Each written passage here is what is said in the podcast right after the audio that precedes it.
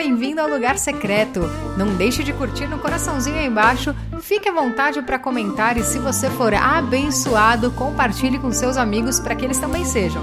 Que Deus fale contigo nesse momento e um grande beijo.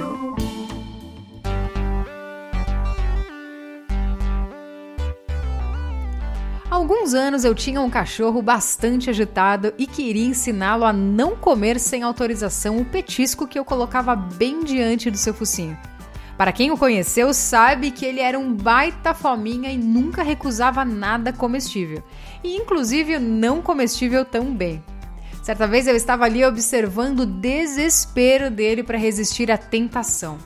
Às vezes, quando eu demorava muito para deixá-lo comer, ele não se aguentava e ia atrás de sua comida. Mas eu insisti, colocava o petisco no chão e falava repetidas vezes: Fica! Ele mal podia se conter. Suas patinhas marchavam sem sair do lugar. Que sufoco! Eu podia sentir seu desespero. Ele queria comer, mas sabia que não podia. Mas ao conseguir dominar-se, ele ganhava o seu tão merecido prêmio. Fico meditando na nossa vida cristã. Quantas vezes o inimigo coloca propostas deliciosas à nossa frente e, sem pensar, vamos e mordemos a entre aspas maçã. Sabe o que é pior? É que muitas vezes até escutamos uma voz dizendo fica ou não, porém não damos ouvidos. Se nós não tivermos uma vida cheia do Espírito Santo, nunca iremos conseguir obedecer a sua voz quando nos dá algum comando. Se não tivermos intimidade com Ele, até podemos escutar um fica ou não, mas não vamos conseguir exercer o domínio próprio e nos conter.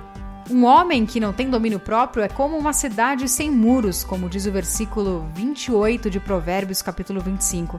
Ou seja, não tem proteção alguma, ele sempre estará sujeito a ser levado por suas paixões, vícios, vontades e desejos, logo completamente vulnerável ao pecado, que é exatamente aquilo que nos separa de Deus.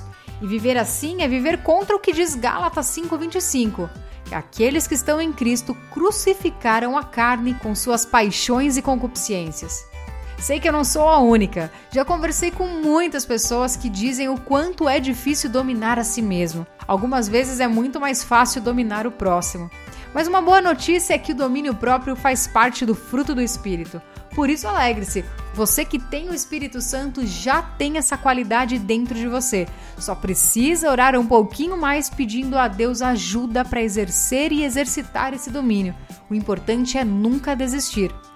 E não é só para o pecado que nós precisamos dele, é para o tempo que gastamos na internet, em frente à televisão, no celular, fazendo exercícios físicos, nas compras, no quanto nós dormimos ou comemos e a lista é gigantesca.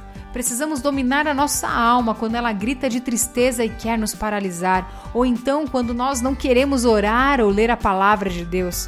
Creio que todos nós temos alguma área que precisamos de um pouquinho mais desse tal domínio próprio.